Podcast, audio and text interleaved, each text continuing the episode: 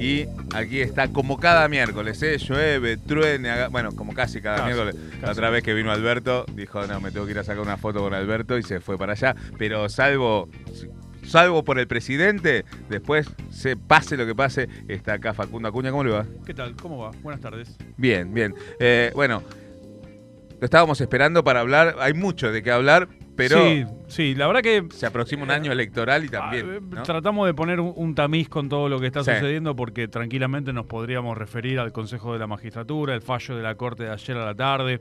Hace un rato hubo una conferencia de prensa de senadores, senadoras cuestionando el, el fallo de, de la Corte Suprema. No nos vamos a detener mucho en eso, quizás en alguna otra oportunidad sí. Pero como la semana pasada no habíamos charlado, por ahí nos quedó un poco lejos, pero lo vamos a tomar de todas maneras como punta de partida para hablar lo que fue el balotaje de Brasil, Mm, que coronó a Lula como nuevo presidente electo del vecino país. Por un margen muy estrecho, muy. muy estrecho, lo cual deja una muy, pero muy buena elección de Bolsonaro Mm, pese a cómo llegó a la elección, este, con un gobierno en franca decaída, pero que de todas maneras se las ingenió como para hacer una muy, pero muy buena campaña y una mejor elección todavía. Eh, la verdad que cuando el margen de resultado es tan chico, es tan acotado, cuesta entender dónde estuvo la clave ¿no? para el resultado final. Mm. Porque el, esto, el margen fue realmente muy acotado.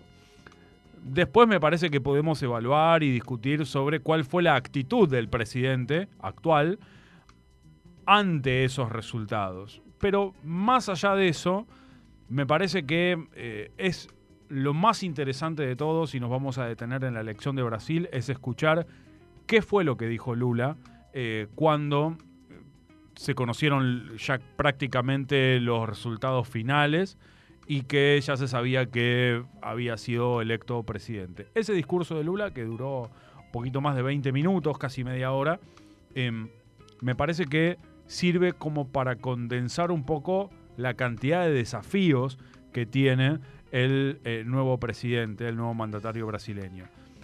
Porque tiene una cuestión y me parece que todo está condensado en una frase que fue, eh, vamos a tener que volver a sacar del hambre a un montón de hermanos y hermanas, ¿no?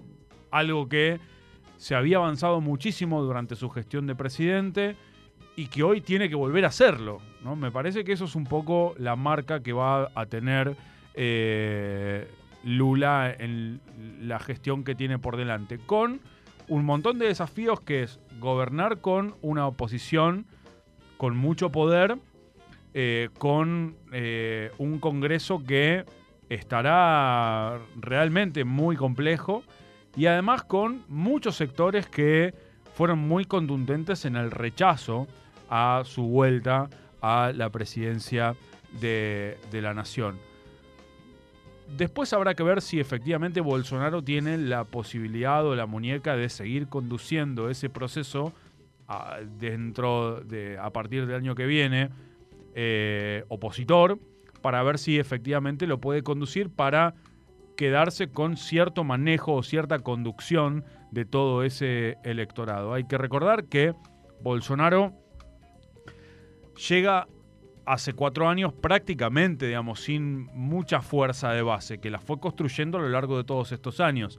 Bueno, cuando uno vuelve al llano, hay que ver si tiene la posibilidad de seguir acaparando y evitar diásporas de muchas fuerzas políticas. Y después, por otro lado, también la, lo que va a tener Lula por delante es un desafío de gobernar en, en una coalición con actores que en algún momento fueron opositores a él, ¿no? Y me parece que ahí también va a radicar una, este, un desafío.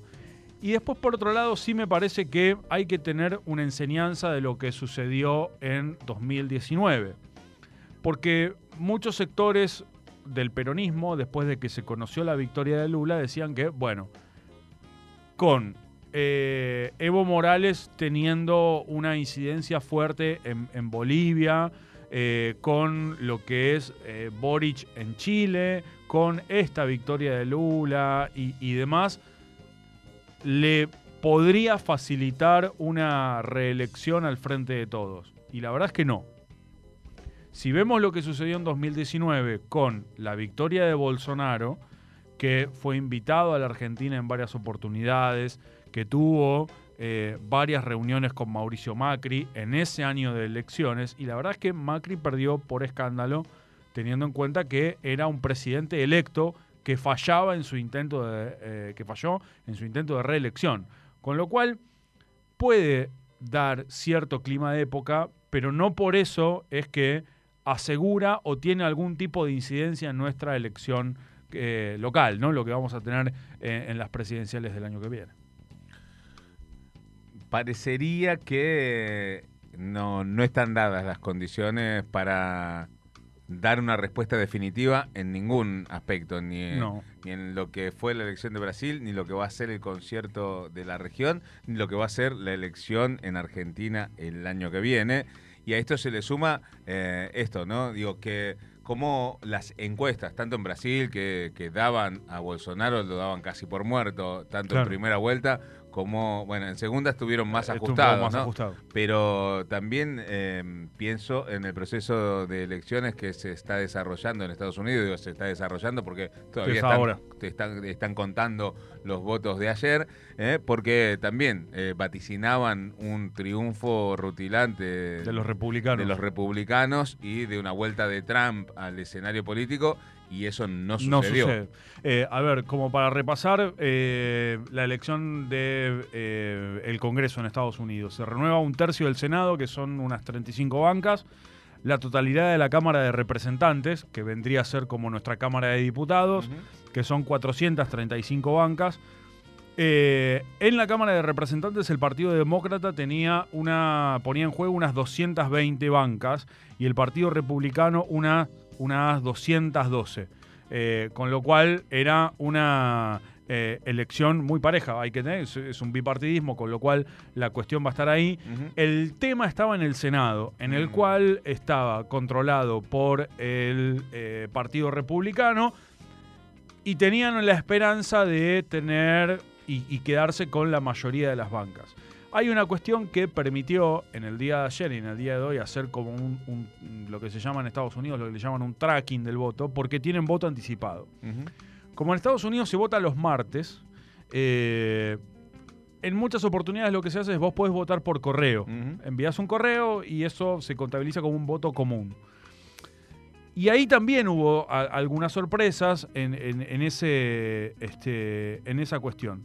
En la Cámara de Representantes se necesitan más o menos al menos 218 bancas para quedarse con la mayoría. Las estimaciones del tracking de los votos, esto que te decía, daban con que 216 bancas iban a ir para los republicanos, con lo cual iban a faltar dos. Eh, para los demócratas iban a ir 199 y habían 20 que estaban sin definición, con lo cual todo parecería indicar que eh, los republicanos iban a tener en este caso el control de la Cámara de Representantes. Pero el tema estaba en el Senado, donde parecía que ya tenían la vaca atada y bueno, y parece que pueden llegar a tener como eh, alguna derrota importante. Todavía falta, este, porque se toman su tiempo. Y me parece que también está bien esto de ver, bueno, no es necesario tener el resultado inmediatamente, no, porque están contando los votos todavía y no pasa nada. ¿No? Se siguen contando los votos y no pasa nada.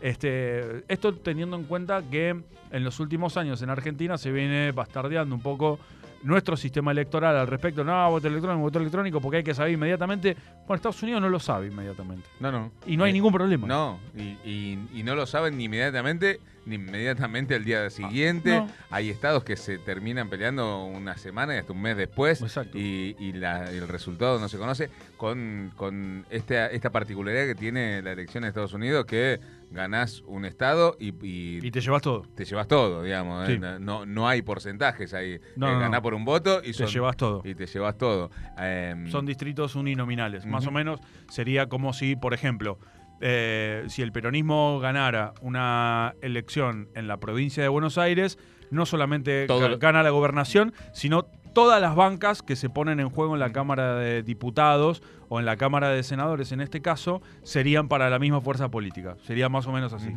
Así que bueno, eh, estamos ahí pendientes de lo que pasa, porque digo, lo que pasa en Estados Unidos repercute en el mundo y... Sí, claro. Sí, después no sé si, cambia demasiado. Bueno, es cierto que no es lo mismo.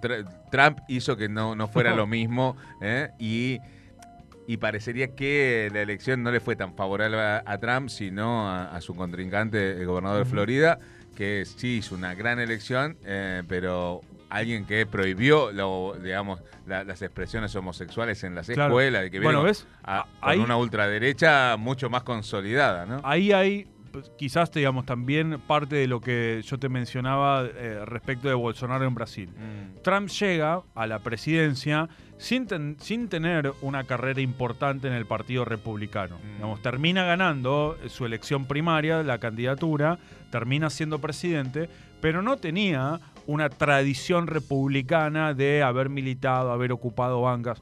Y vos fíjate que desde que se fue, eh, desde que dejó la presidencia, no es tan fácil después controlar un partido. No, no, claro. Y, fundamentalmente más todavía cuando no venís de la tradición de ese partido. Mm, sí, sí, allí mucho más todavía. Digo, eh, porque lo que pusieron fue a un a un personaje con mucho carisma y que les permitía alcanzar la victoria dentro de una estructura de un partido centenario. Claro. Eh, a diferencia de lo que pasó, por ejemplo, con el PRO o con Juntos por el Cambio.